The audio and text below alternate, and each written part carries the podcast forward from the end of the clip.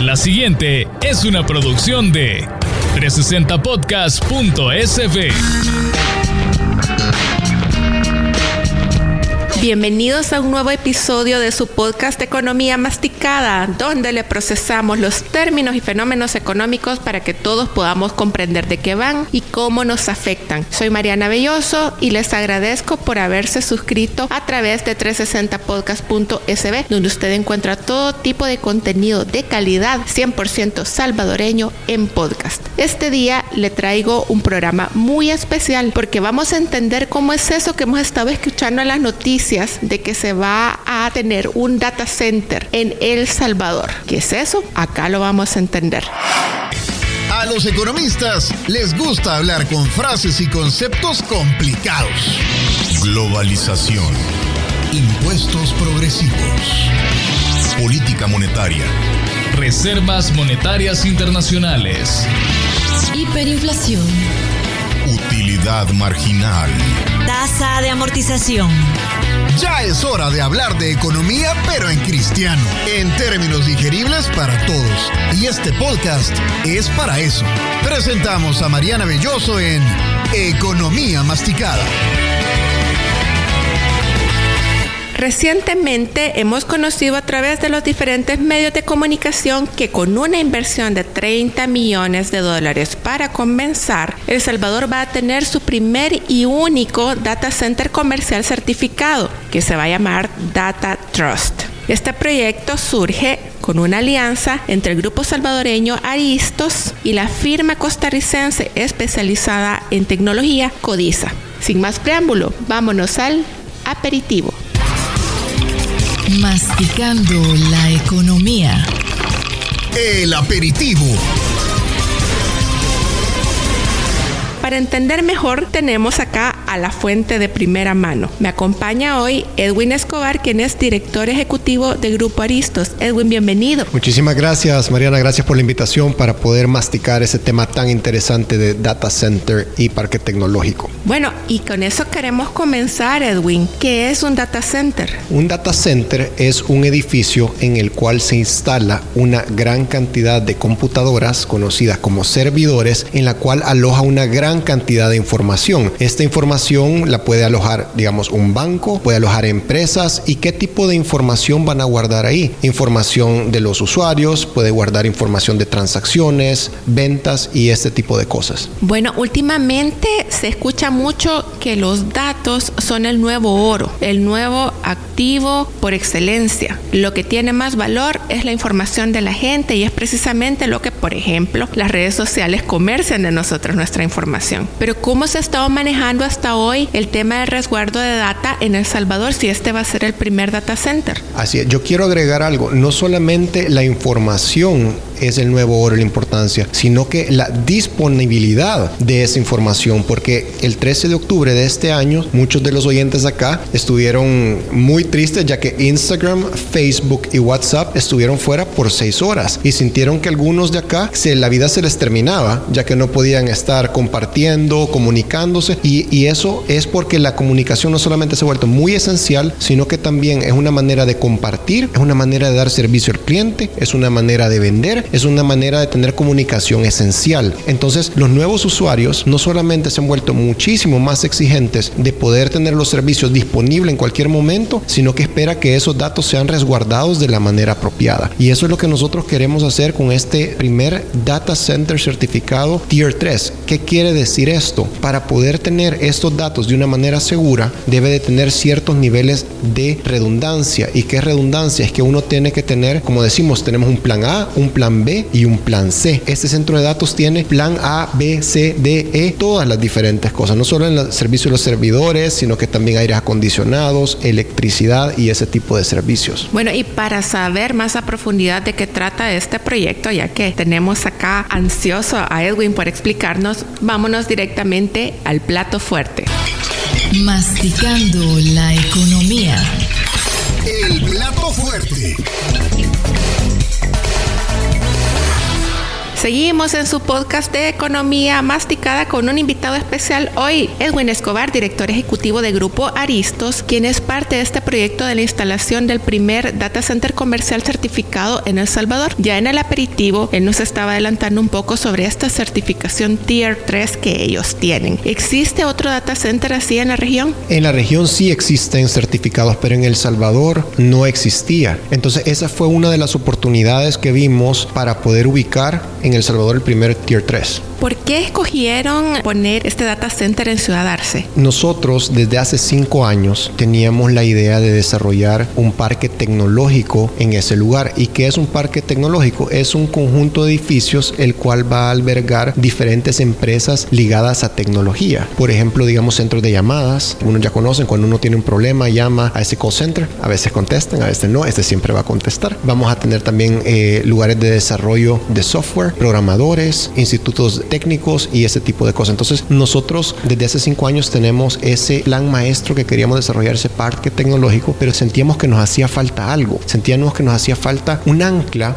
de que pudiera facilitar y pudiera exponenciar en los demás negocios. Y eso fue ahí donde identificamos que El Salvador no tenía un centro de datos de este nivel y por eso decidimos ponerlo y eso va a ser, le hemos llamado nosotros que va a desarrollar un ecosistema digital donde todas las partes significa que van a estar conectadas una con la otra. Entonces, si hasta hoy no existe un data center como este, quiere decir que las empresas, cada quien estaba resolviendo a su manera y como podía con su propio data center. ¿Qué ventaja tiene que ahora vamos a tener uno como el que ustedes van a construir? La ventaja es que empresas de diversos tamaños pueden contratar servidores dependiendo de su necesidad. En el pasado, básicamente, solo bancos o entidades sumamente grandes podían costearse un centro de datos de este tamaño y con estas certificaciones, porque en el país hay algunos bancos que tienen certificaciones pero son de uso propio. Ahora lo que nosotros estamos haciendo es dándole acceso a más empresas, a más entidades, incluso entidades gubernamentales si quieren guardar la información ahí. Nosotros les estamos dando esa opción. También incluso a empresas más pequeñas les estamos dando la opción de ponerles toda la infraestructura y les arrendamos por espacio a lo que muchos conocen como la tal nube. Entonces las empresas o las personas pueden subir su información a ese centro de datos, va a estar siempre ahí bajo estos estándares a un costo muy accesible. Entonces digamos que es como un servicio como el de la bodega pero para la información y con todo lo último en seguridad. Así es, imagínense una bodega con muchas computadoras desde el piso hasta tal vez media altura o hasta el techo funcionando. Esto consume bastante energía, Edwin. ¿Cómo están pensando ustedes gestionar esta parte? Consume una cantidad enorme de energía y también de enfriamiento, porque las computadoras... El aire acondicionado para que no se le vaya a fundir al servidor, ¿verdad? Así es, el aire acondicionado para que siempre las computadoras generan muchísimo calor y si no se mantienen a cierta temperatura,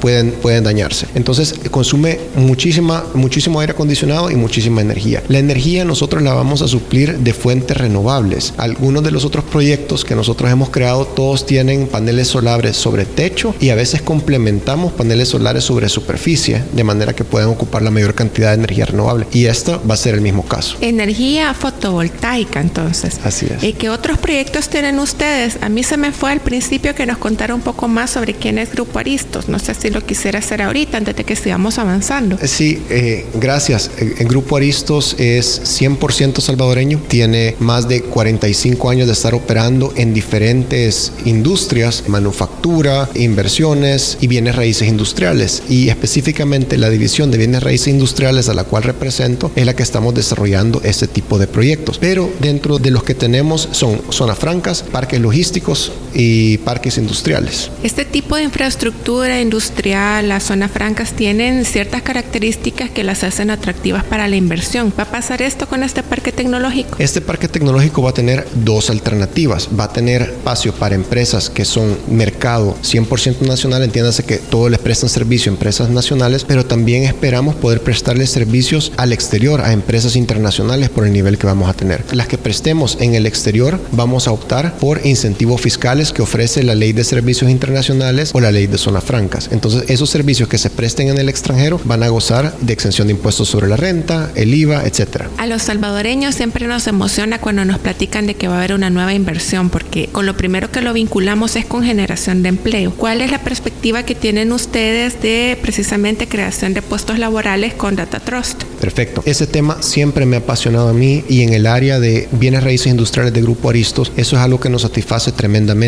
Dentro de nuestros proyectos operan 40 empresas que generan 14 mil empleos directos. Según los economistas, dicen que por cada empleo directo se generan dos indirectos. Quiere decir que nuestra influencia donde estamos ubicados es 28 mil personas las que se están beneficiando indirectamente de nuestros desarrollos. Y ustedes estarán preguntando cómo se beneficia a alguien de manera indirecta. Pues la persona que tiene empleo ahí, pues necesita transporte, tiene capacidad de poder alquilar o comprar una vivienda, necesita alimentación, necesita, se puede comprar ropa, de ahí esparcimiento, aporta diferentes maneras a la economía y así es como se mide el empleo directo e indirecto. Volviendo a la pregunta de cuáles son nuestras expectativas, esta respuesta la voy a hacer en dos direcciones. El centro de datos, Data Trust, requiere una cantidad bien poca de empleo ya que es altamente automatizado. Sin embargo, como mencioné anteriormente, esto va a generar, va a ser la piedra angular o va a ser la espina dorsal del parque tecnológico y el parque tecnológico sí va a generar 5.000 empleos de otro nivel en ese sector, en Ciudad Arce. Bueno, y para hablar más de las expectativas que podemos tener con el parque tecnológico como tal, vámonos finalmente al postre. Masticando la economía. El dulcito. Cuénteme, Edwin, de pronto hay mucho joven que nos está escuchando ahora y le entró el entusiasmo, el interés, la alegría de que hay una nueva oportunidad por ahí de desarrollo. ¿Para cuándo esperan ustedes que esté ya funcional el data center y posiblemente ya en desarrollo el resto del parque tecnológico? Data Trust, el centro de datos, lo vamos a tener concluido para el último trimestre del 2022. Y el parque tecnológico pensamos iniciar operaciones el primer trimestre del 2023. Esto para los jóvenes es sumamente importante estaba viendo un dato el otro día de que 17 de cada 100 jóvenes son los que pueden optar a un empleo decente, entiéndase, con ciertas prestaciones de ley, protecciones y otro tipo de cosas. El resto está en condición de su empleo. Y este desarrollo específicamente está orientado para ese segmento de jóvenes. Eso es lo que pretendemos hacer. Uno de los retos importantes que tenemos en ese sector es capacitar a los jóvenes en la tecnología, capacitar a los jóvenes en el conocimiento necesario para poder incorporarse a este parque y a este centro de datos. Con el anuncio de que van a iniciar este proyecto, ¿les ha aparecido ya alguna lista de clientes posibles, de gente que espera instalarse en el parque? Definitivamente que ha generado una gran expectativa, ¿verdad? Tenemos una cantidad de personas o de empresas que nos han contactado después del lanzamiento y yo creo que va a ser sumamente exitoso. Nosotros como todo proyecto lo tenemos por fases, pero nuestra idea es poder acelerarlas y cumplir más rápido el tiempo. Leía también cuando ustedes hicieron el lanzamiento que la expectativa es que incluso haya academias tecnológicas para poder preparar a los muchachos que van a trabajar ahí. Así es. Esa es la idea. Nosotros pensamos hacer alianzas también con institutos técnicos, universidades y capacitadores independientes para poder capacitar a los muchachos, a los jóvenes en este tipo de, de tecnologías. ¿Y qué tipo de carreras podrían optar nuestros jóvenes para pensar en un empleo en este tipo de desarrollo? Ustedes van a ser los primeros, pero a lo mejor están abriendo la brecha para que muchos más proyectos de este tipo se puedan también iniciar. En mis tiempos lo que estaba de moda era estudiar derecho Derecho, Administración de Empresas, Ingeniería Civil, bueno, y algunos deschavetados que nos fuimos por el periodismo. Pero ahora, si yo estoy pensando en la potencialidad para los jóvenes, ¿cuál podría ser el tipo de carreras que ellos tendrían que escoger si les interesa esta área? Yo quiero comenzar con una recomendación que la hago cada vez que puedo y esto es algo que se puede hacer a cualquier edad, aunque no esté ni siquiera aún en el bachillerato por graduarse. Mi primera recomendación es que estudien inglés, que pongan, que pongan atención. A veces los muchachos dicen, no, esto, esto no va a ningún lado. Con que estudien inglés les va a abrir tremendamente las oportunidades en lugares como este, ya que desarrollo de software, programación, centros de llamada y toda la tecnología, muchas veces el idioma que se utiliza es el inglés. Entonces, con que ellos ya tuvieran un nivel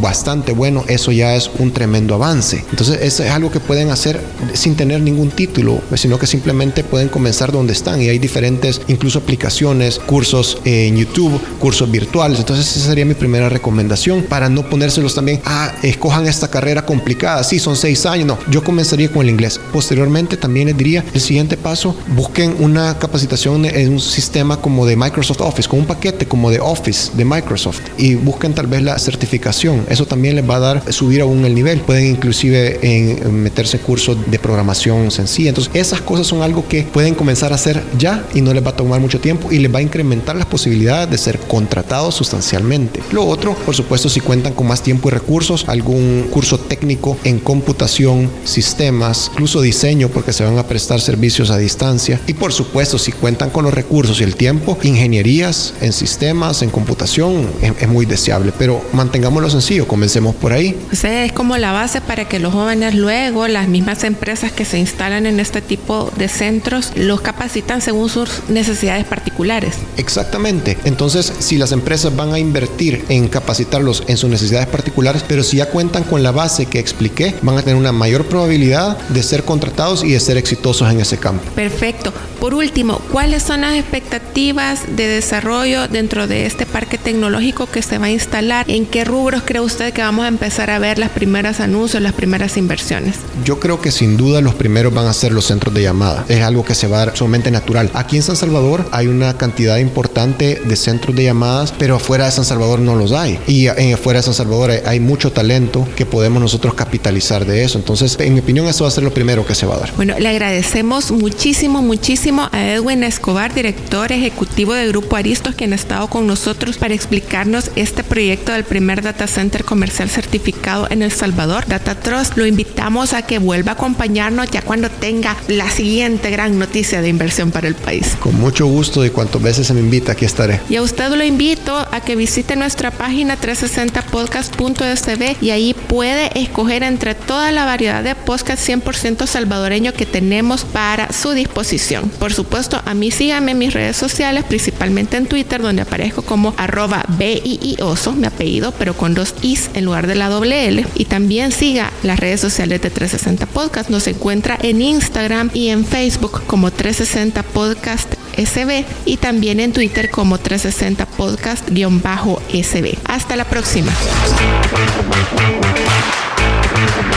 Esta fue una producción de 360podcast.sb.